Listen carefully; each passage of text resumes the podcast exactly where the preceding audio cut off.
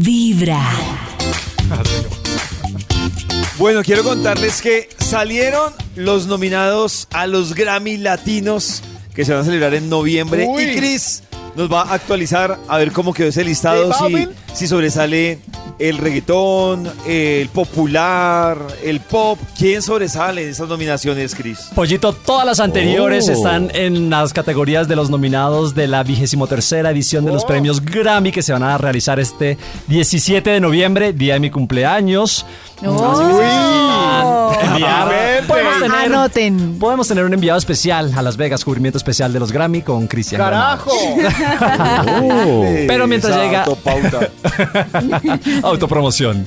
Mientras que llega esta fecha, eh, ya está, como lo decíamos ahorita, los nominados. Y entre las categorías más importantes encontramos grabación del año, que también vemos ahí a mm, artistas como Nati Peluso, Anita, Marc Anthony, eh, Van- eh, Bad Bunny, Bomba Estéreo, Cam- Pe- Camilo, que llega también ¿Bomba? con pegado, Bomba Estéreo, Carol G, Juan Luis Guerra. Ellos son los que están nominados a la grabación del año, que es una de las categorías muy- más importantes. O sea, muy balanceado, pues muy balanceado. Variado, variado, Hay de todo, sí. ¿no? Hay de desde Juan. Luis hasta Bad Bunny. De- en la misma categoría. En la misma categoría, hasta The Weeknd, que está con la fama de Rosalía con The Weeknd. Entonces, Ah. esta que es de las categorías más importantes, está ahí, como dice el pollo, bien variadita. En álbum del año, eh, también se encuentra Bombasterio con Deja, eh, Fonseca con Viajante y Sebastián Yatra con Dharma. Esto es como la cuota colombiana que nos va a estar representando en esta categoría de álbum del año. Yo se la daría a Yatra con Dharma, que le ha ido muy bien. Dharma es muy chévere, sí. Bombasterio también en particular, soy muy fan de. Bombasterio, me gusta mucho y Deja creo que está muy bien también. Maxito es fan de Bomba Estéreo. Bien, Maxi. Eso, la saumé. La La, amo. En canción del año, también por la cuota colombiana está Camilo y Carlos Vives con Baloncito Viejo. Ay, Está también Fonseca con Besos en la Frente. En-. Encontrarme de Carla Morrison, que bueno, también está ahí nominada junto con Entai de Rosalía, que están haciéndole la disputa a la canción del año a nuestros artistas colombianos. Eh, también está Provenza de Carol G.